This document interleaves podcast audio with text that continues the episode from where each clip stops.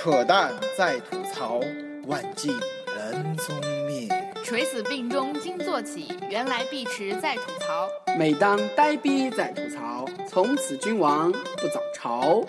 蓦然回首，那人却在听，在北大不吐槽会死。啦啦，Hello，大家好啦啦，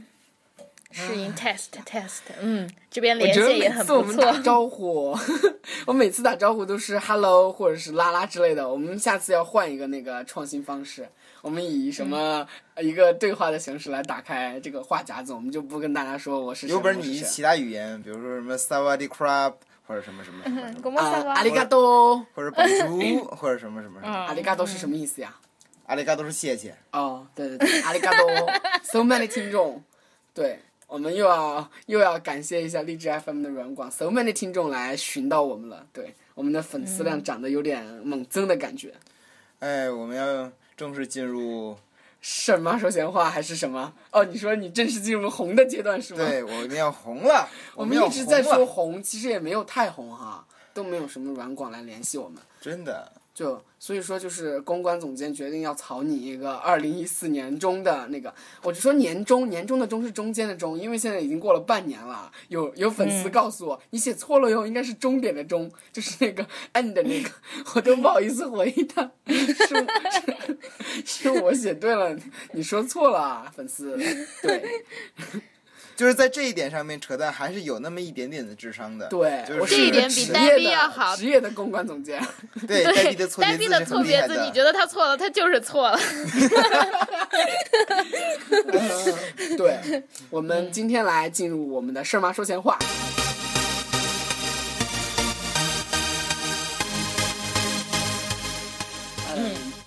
这几天就是传说中的毕业季，就是各种毕业，对呃，仅限于大学啊。嗯，高中生们啊已经过了毕业季了，那个哦，对高中生那个他们高考之晚，高考之后就叫毕业哎季了，。过几天该中考了，我记得应该是二十三啊，。不应该嘛？哦我们四川，我们四川的中考是地地级市管辖，所以说每个都不太一样，但是有一个确定的日期范围，已经过了。我们你们还没过是吗？北京是统一的，啊，你们北京市居然是统一的，嗯哇塞，好统一啊！哦，我说是哪好牛根筋又逼的我断了想说 就是大学的毕业季，就是各种拍照，我都还没有跟师兄师姐拍过照，也没有穿过学士服，因为没真的是好没有人邀请你拍照。对，因为你还没有到毕业，好吗？对，扯淡还发一个朋友圈，为什么还没有人邀请我拍毕业照？我说的是，为什么还没有人约我好吗？约我。嗯，没有，为什么还哦没有人约你拍毕业照？然后因为你太丑，所以 别嗯这样就是各种师兄师姐在人人上、在微博上抛毕业照的时期又到了。然后，嗯最火的，我院最火的就是，哦，不是我院，是我校最火的是那个一个人的专业合影那张照片，那个特别心酸的专业照。啊好心塞啊！古生物学是吗？对对对，古生物专业，原培方向的一个古生物专业。然后，他是本科吗？还是对本科，大本四科对，本科然后就是他们原培每年级都只有一个人，他是一零级的一个人。然后乍看那张照片就是二零一零级古生物专业合影，然后就只有一个师 姐穿着学术服，孤单寂寞的在图书馆门口合影那。个表情特别像旧衣服 死，你知道吗？对，而且你们知道，就这件事情还引起了一些小小的风波，在微博上，有的人就因为这件事情把元培学院当做北大三本，啊。就是以为北大元培学院是北大青鸟一样的学术机构，就是它不是真正北大的嗯，然后说这是三本，然后说你看北大怎么怎么样，这学科分制有什么什么问题，妈然后所有的人都在下面呵呵，而且就是发这个微博的是。是我看到的那个对，而且好像还很有名，他开了自己的律所，然后大家就纷纷讽刺他说啊，怎么回事？现在连律师都已经脱离了百度了，怎么怎么怎么样？就就这样。对，真的很多人不太了解我们的学院制。这个事情还有一些公知又在议论嘛，啊说那个说那个大学现在怎么回事？然后为了一个人，浪费了多少教学资源？然后又是这种公知嘛。然后说起公知呢，给大家分享个段子吧，就是如何教大家成成为一个快速的公知，就是每次大家发微博或者朋友圈发任何东西的时候，只要在发表一个社会现象的社会事件或社会现象的之后，说一句“这就是中国”，或者说“这就是体制问题”，你就成为一名公知了。然后由此衍生出一个段子，就是。小孩子指着地图上的一个地方，问爸爸说：“爸爸，这是哪儿啊？”爸爸说：“这就是中国。”儿子说：“傻逼公知。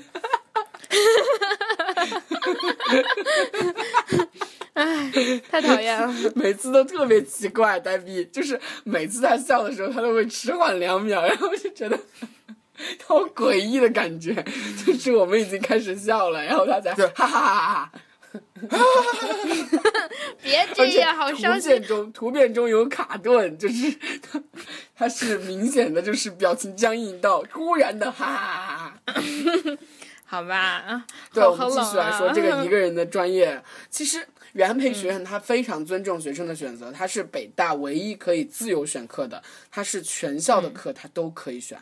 全校的方向他都可以。然后就是好像是可以随时调，是吧？对对对对，有人就是大三大四还调方向，那他就延毕呗，他就直接延毕。我觉得有些人确实想利用这种机会，想过去体会一下自己究竟是学什么什么样的专业，是然后等到自己比如说学硕士啊或者博士，真的想有这样一个深造的一个意向，然后再想去了解说自己到底适合什么样的东西。但是这样的话，就是我们大多数人看的话，时间成本确实很高。但是如果你愿意找到自己真的就是一心想投入、一心想就是真的认真钻研的专业的话，那也不乏。这个成本也不算太高，就是因为其实我们现在大学都是在高三的时候填专业，其实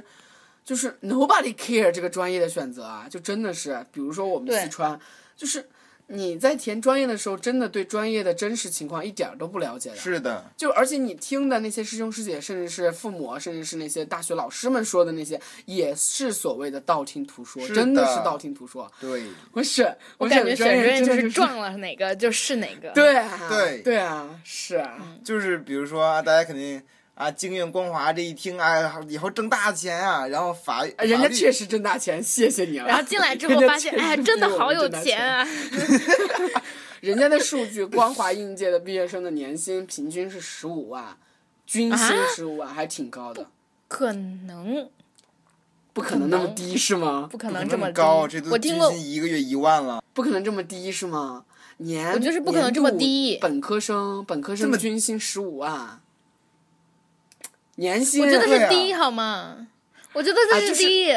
绝对是低。啊！你你 level 太高了，你们两个欲壑难填的人，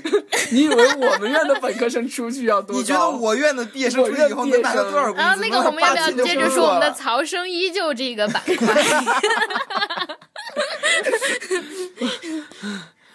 哎，真的是，真的是谈钱色变。我是觉得我们院的出去啊，大概应该也可以达到这个水平。对，至少我们三个应该可以达到我。觉得，耶，哎，我怎么不觉得我要拉低三个失去信心。是你知道吗？这现在你们两个是已经有工作的人，我还在这边游山玩水，然后直接我们两个是有拉低了大家的分数线。没事儿我们养你还没有。我们养你。我们给你，我们给你吃水煮肉片儿、辣椒片儿，啊，我们吃肉片反正我不喜欢吃肉，啊！真的吗？真的。嗯，所以这就是太感动了。好，真爱。哦，嗯，好，我们进入今天的曹生曹依旧生依旧。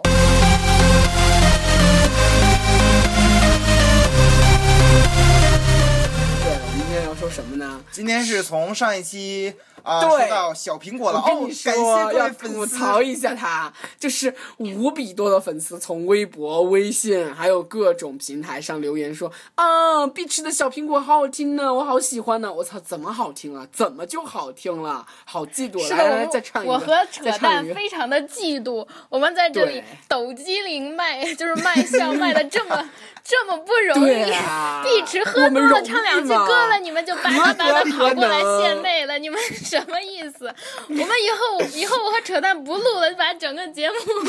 扔给碧池一个人好了。对，不录了。你怎么知道今天我的个人专栏就打算给大家唱十分钟的歌？小苹果，我觉得碧池唱的最好的是他把小苹果儿那个果儿那个二话吐的非常的好，比那个筷子兄弟还要吐的好。哎，身为一个北京人，这是北京人的骄傲。对谢谢。我就觉得小苹果就是一个我们时代的神草，所以说我们今天要来说一下神丑和审美。神丑和审美，我们还是说神丑吧，因为我们都没法审美。我们都不美是吗？我们都不美，对。然后就说娱乐圈，娱乐圈的那些歌的那个 MV 和总总之，其实我觉得神丑这个东西很早就来了，就是从咱们当初刚网络刚兴起的时候，那一第一批网络红人就是凤那个芙蓉姐姐，当时就凤姐啊，凤姐不算第一批了，，对，就是芙蓉姐姐嘛。芙蓉，姐姐，当时就出来以后就觉得说啊，奇葩开始审奇葩。然后就嗯这这种趋势会越来越的明越明显，然后一批又一批的奇葩们，比如说凤姐，比如说小岳岳，嗯。比如说啊不是那个，呸，什么小月月？小月月是啥就小岳岳，就是有个小月月啊，特别奇对葩，啊？嗯，他写文章不是那个干不是那个，不是那个不是那个悲剧的小小女孩，嗯，他们两个不是那个悲剧小女孩，是是是另一个网络红人，就是好像是一个虚构的一个人物，就是特别恶心。还有好多就是，然后确实是现在好多那些虚有出现那种虚虚拟的红那个那个网络红人，就是这个人也许说他在现实生活中并不存在，啊也只是说有些人想红，然后在微博上面虚构了这样的一个人格出来。啊，比如说什么舒缓走的第一天那个。啊那个是不是就舒缓和如萍日记那个啊？你没有看微博上那个账号吗？舒缓日记、如萍日记，哎，赶紧去 follow，真的是你妈！就是为什么没有意义的东西，为什么还有那么多人转发，那么多人 follow 他们呢？就是真的很搞笑。我想就是。可能真的就是因为大众觉得他自己审美疲劳了，或者审美自己各有各有自己的标准，不一定你觉得好看的我就觉得好看，你觉得美的我觉得美。但但是我觉得丑是有一个确切的标准的。哎，觉不觉得丑是比较容易统一，但是审美不容易统一？审丑的话，哇塞，这个人 我我觉得还审丑也有有很多标准。就是比如说有些时候我就觉得好多韩国明星长得丑爆了。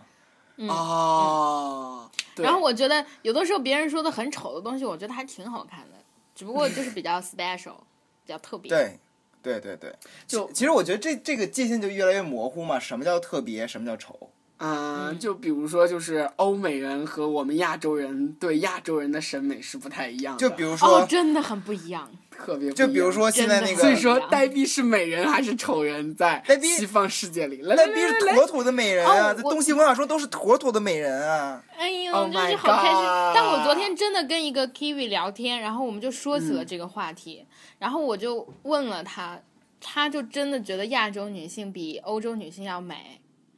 就是他觉得，嗯就是、就是就是他觉得，哦，比如说我们，我我觉得，比如说我我最大的缺点就是鼻子比较塌嘛，然后脸比较大，啊，然后他觉得这是非常 cute，他觉得这很可爱，然后，他觉得哦，就是他觉得欧洲女人那样就是鼻子很尖，然后脸很小，会显得很凶。嗯，嗯，会显得很刻薄像是吗？对对，好像是这样。好吧，就是，哎，对，想起那个《破产姐妹》里面不是有一句台词吗？啊就是 Max Max 说，呃，那个所有人都喜欢亚洲女孩，除了亚洲男人。我觉得就是亚洲男人、女人有可能真的就是对欧美人还比较偏爱，就比如说我，我觉得我对白种人。啊，也不是啦，也不是对白种人丑人偏爱了，我就觉得白种人就是像贝克汉姆、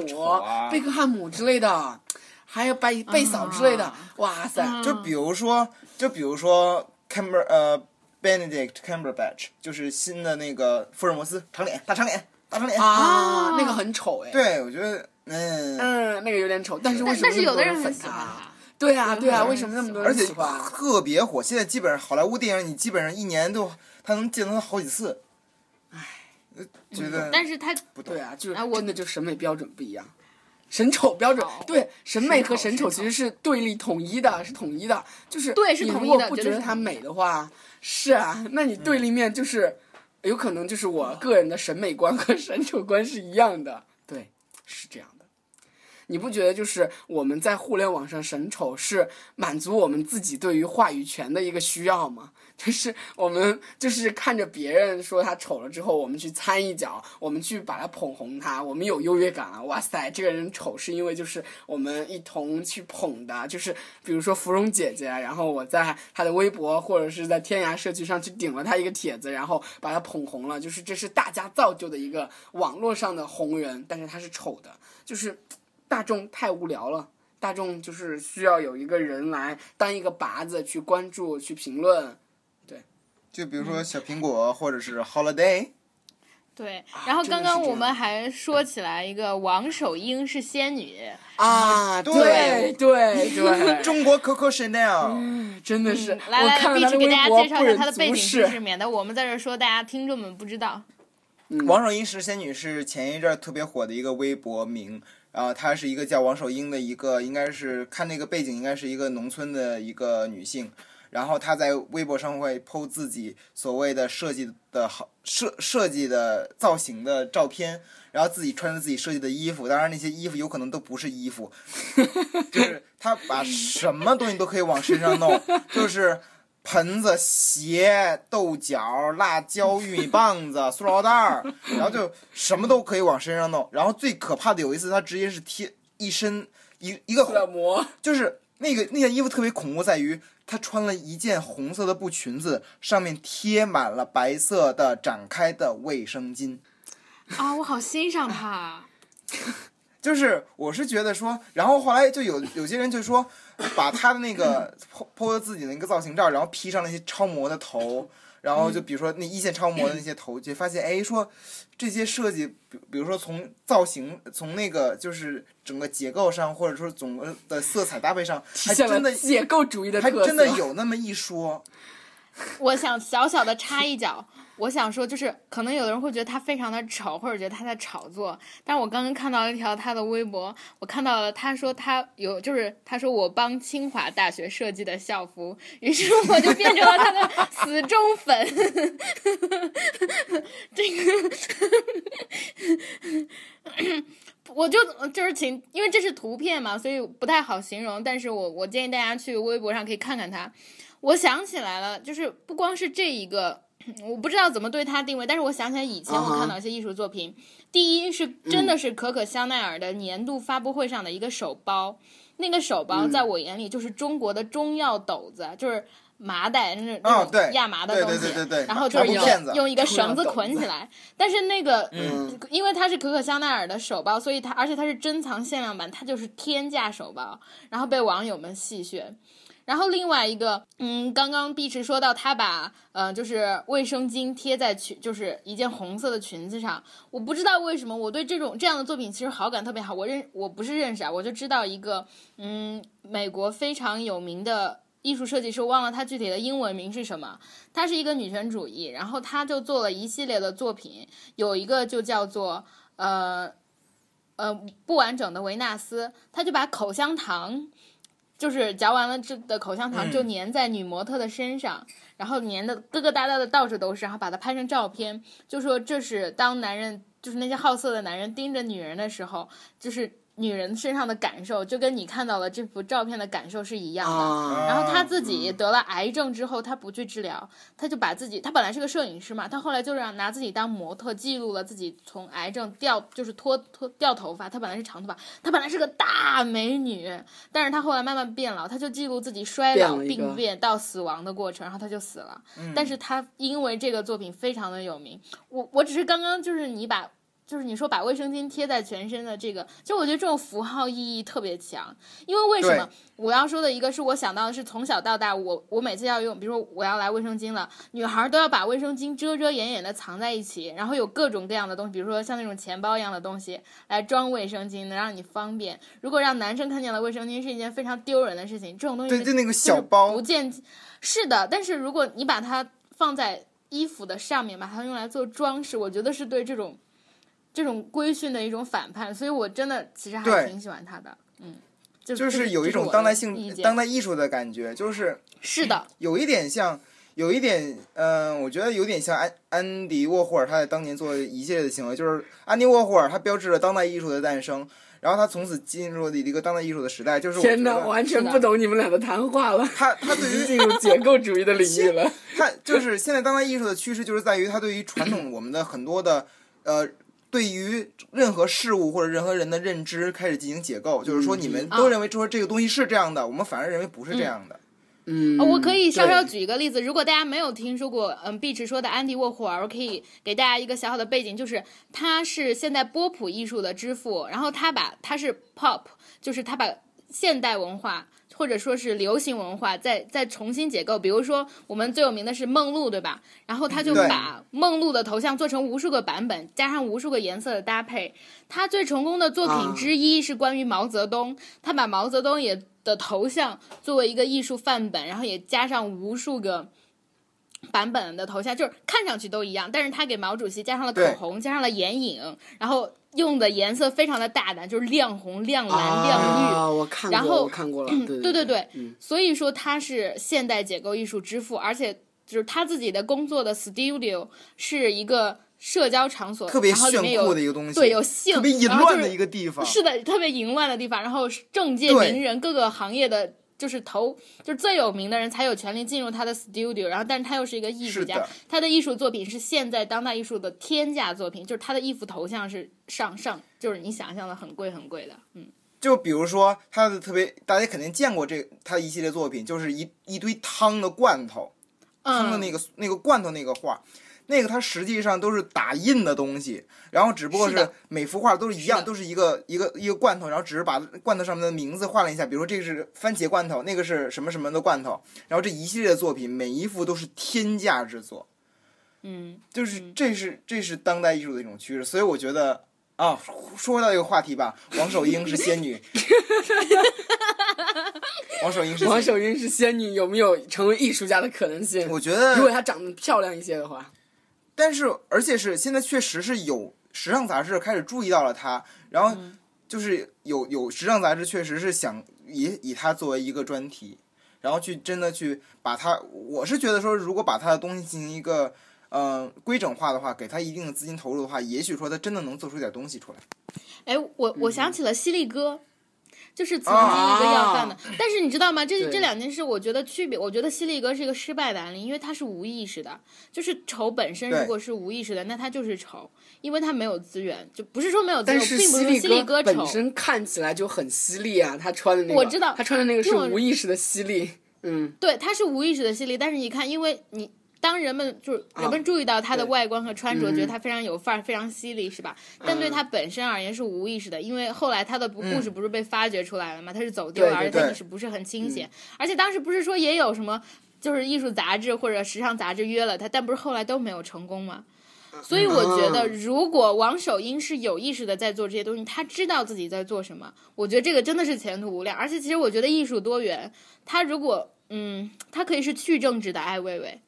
明白我的意思吧？我觉得就是啊这种东西还是挺需要的。而且，我觉得艺术，我一直有一个小小方法，就是艺术不应该只是有钱人、有教养的人的奢侈品，就是日常生活和小的事情，任何材料确实都可以变成艺术，而且还挺有趣的。所以我就看他是自己是怎么样，因为我不太了解他，但是我我很欣赏他给清华设计的校服，嗯嗯，是这样的。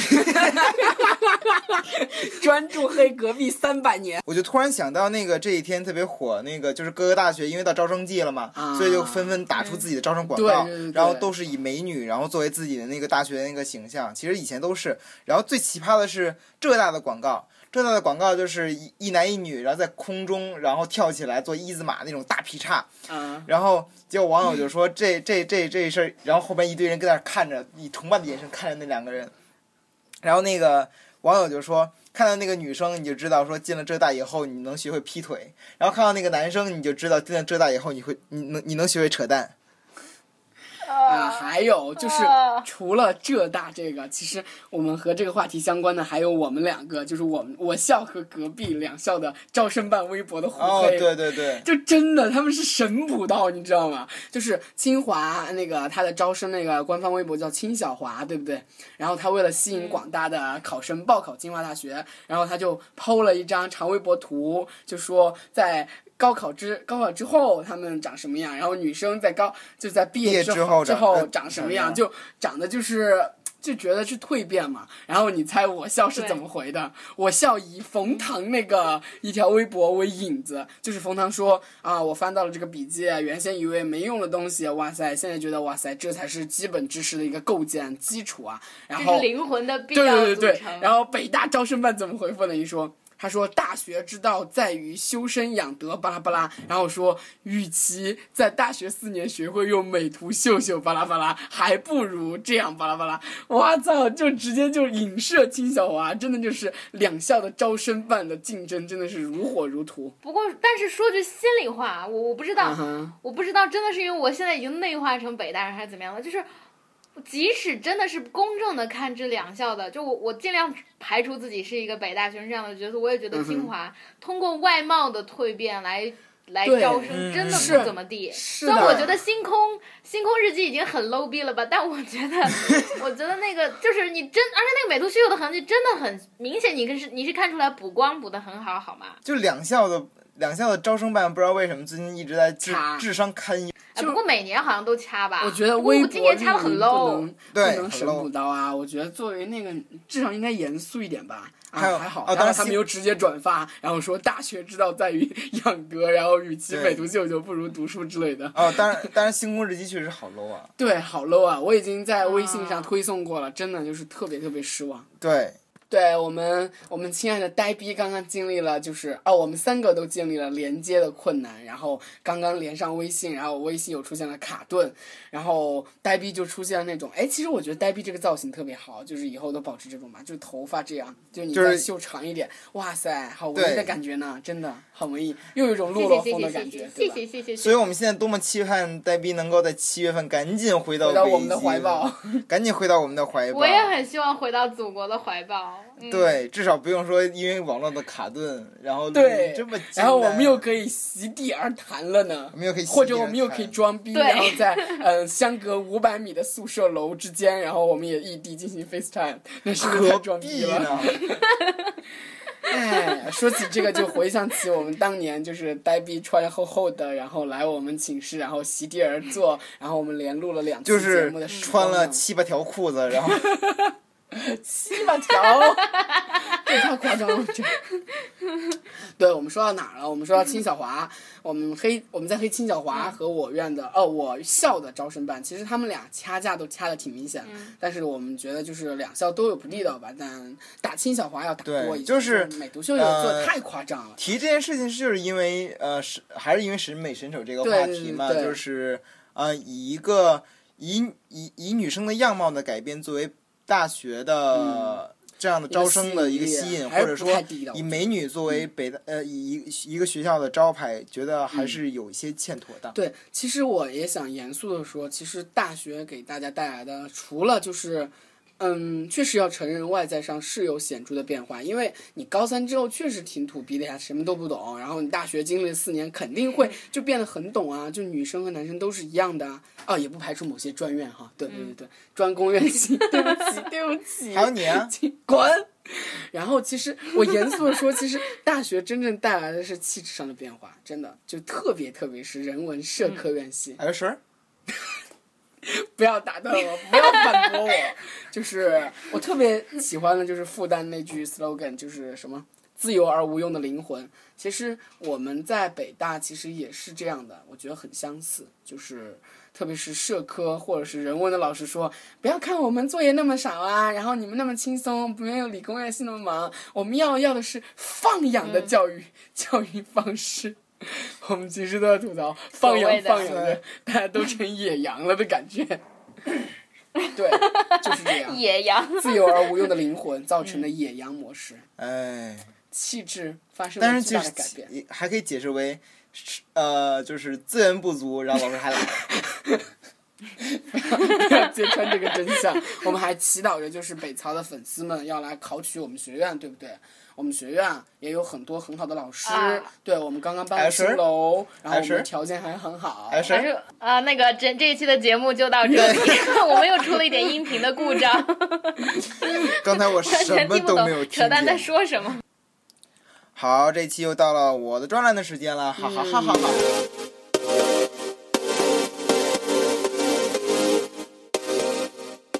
所以这一专栏就给大家献唱十分钟，哈哈哈哈。小苹果 来继续。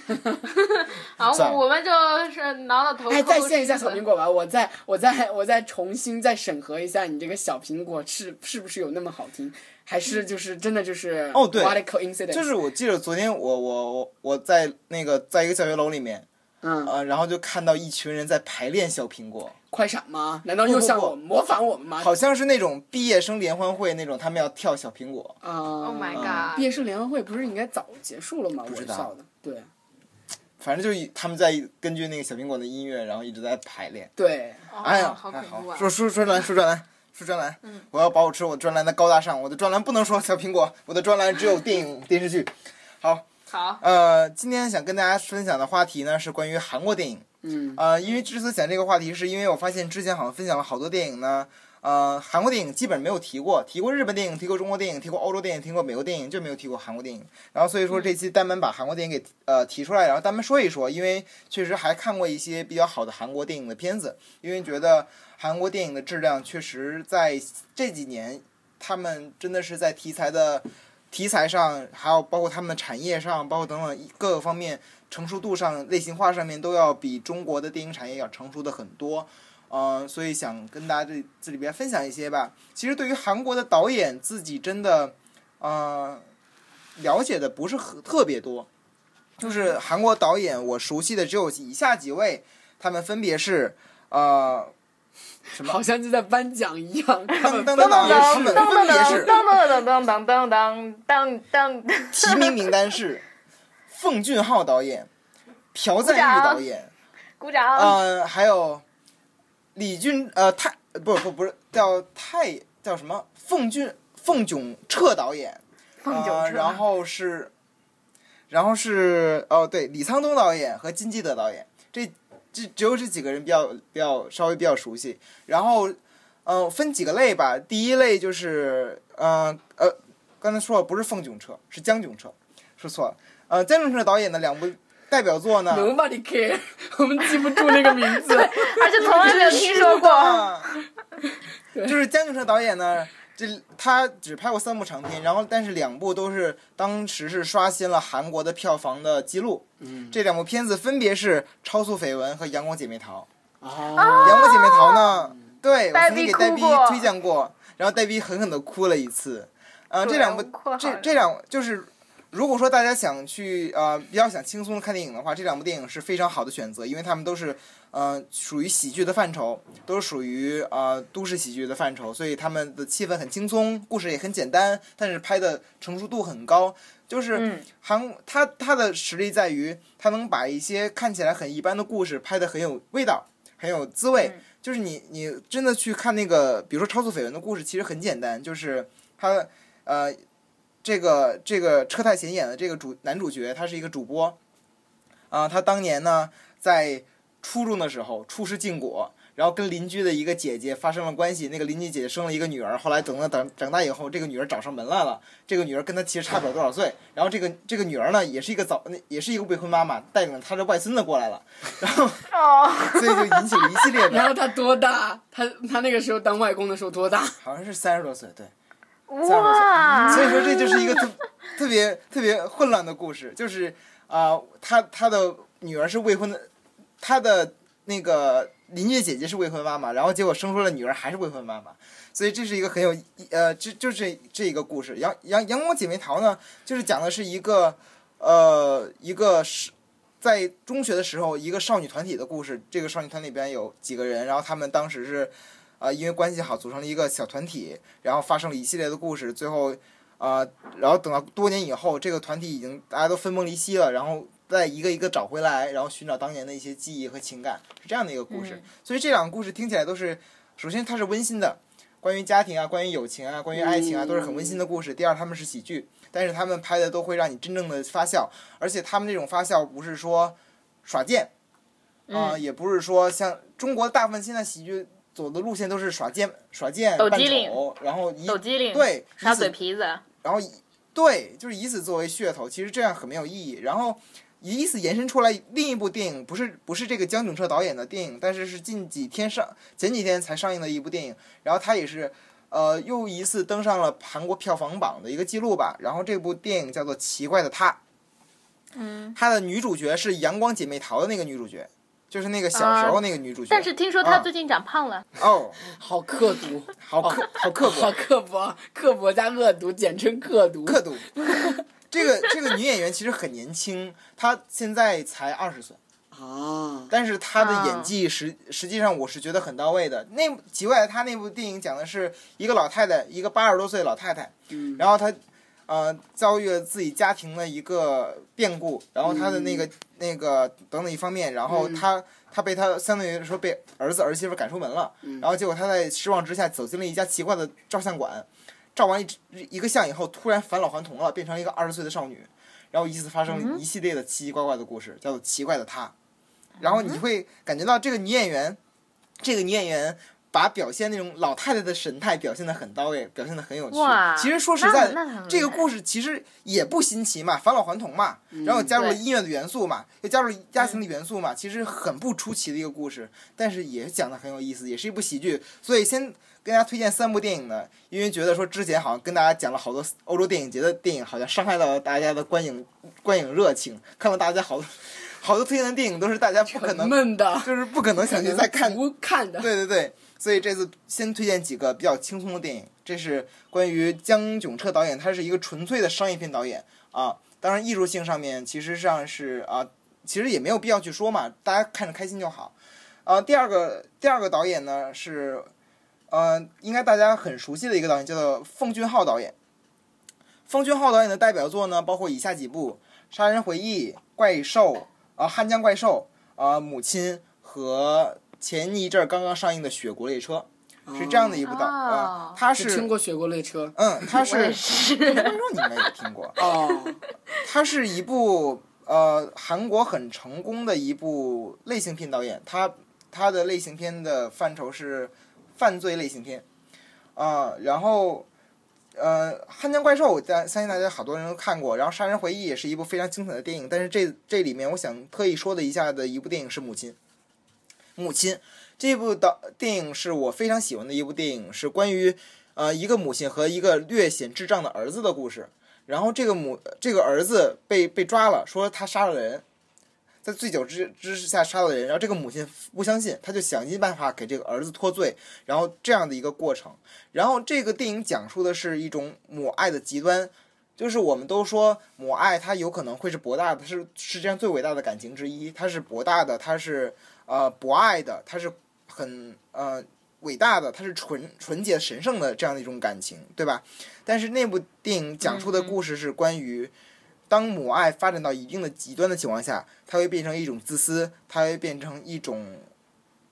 杀人工具，它会变成一种特别极端的罪恶的东西。这是关于对一个母爱的这个这个层面的一个挖掘。然后包括电影技法上面的话，自不用多说，是一部在艺术性上、故事性上都是呃，还有观赏性上都是具有一定的程度的一个电影。就是奉俊昊导演的电影都很好看，这是首先第一的，他不沉闷，他的故事都很精彩，他是一个很会讲故事的导演。因为你听这个话题，你就知道说啊很有意思的《汉江怪兽》《杀人回忆》这些一听题目你就说想看嘛，他不会说像我之前推荐欧洲电影《红色沙漠》，谁他妈看呀？所以就是啊、这次想给大家通俗化一点。奉俊昊导演对，然后但是《雪国列车》我觉得是他的好莱坞试水作品嘛，虽然我不是很喜欢那部电影，然后呃大家如果看的话也也也看看一眼吧。然后朴赞玉导演呢是算是奉俊昊导演的师傅一类的人物，然后他的他也是关于犯罪题材的类型片，然后他的代表作是《老男孩》儿》啊、亲切的金子和蝙蝠这三部电影也是非常好看的电影，也是关于很暗黑风格。如果大家说心理承受能力够一定程度的话，可以看这这些电影，都是像。如果大家喜欢昆汀，喜欢喜欢暴力美学，喜欢吴宇森啊，喜欢犯罪题材类型片，喜欢比如说大卫芬奇，你可以去尝试一下看朴朴朴赞玉导演的和奉俊昊导演的作品，这个风格是很接近的。然后下一部，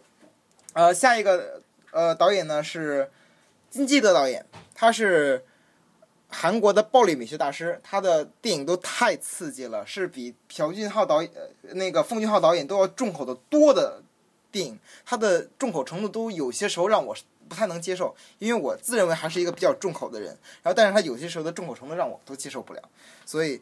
呃，那能有多重口？已经特超出我的别重想口象能力了。就是比如说关于乱伦，比如说关于呃等等的那些层面，呃，都都是，而且他是特别擅长于影像实验的一部导呃一部一个导演吧。他的其呃，我推荐在此推荐一部作品，就是稍显不那么重口的电影，叫做《空房间》。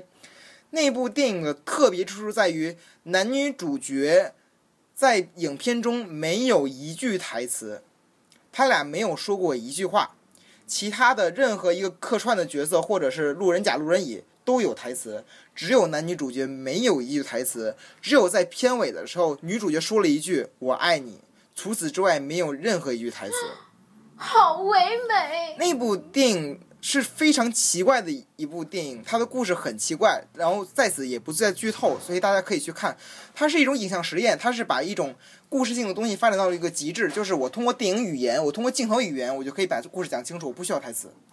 是呃，当然这部电影是很成功的。哇啊，它也表达一种东方的一种禅意，表达一种爱情的奇妙感，然后也表也也略显重口吧，但是其实上是非常非常精彩的一部电影，在此跟大家推荐。金妮的导演，如果看这部电影大家还能接受得了的话，然后想要挑战自己的极限的话，可以继继续看一下其他的电影。然后最后一个导演呢，想跟大家推荐的导演呢是李沧东导演，李沧东。他是呃，刚才说了好多一些都比较故事性比较强的导演，这个导演是故事性非常不强的导演，又回到了我的最爱。他是很欧洲范儿的一个导演嘛，他是用很诗化的语言，用很诗化的镜头语言去表现故事。然后他的代表作包括呃《绿洲》《薄荷糖》呃《密阳》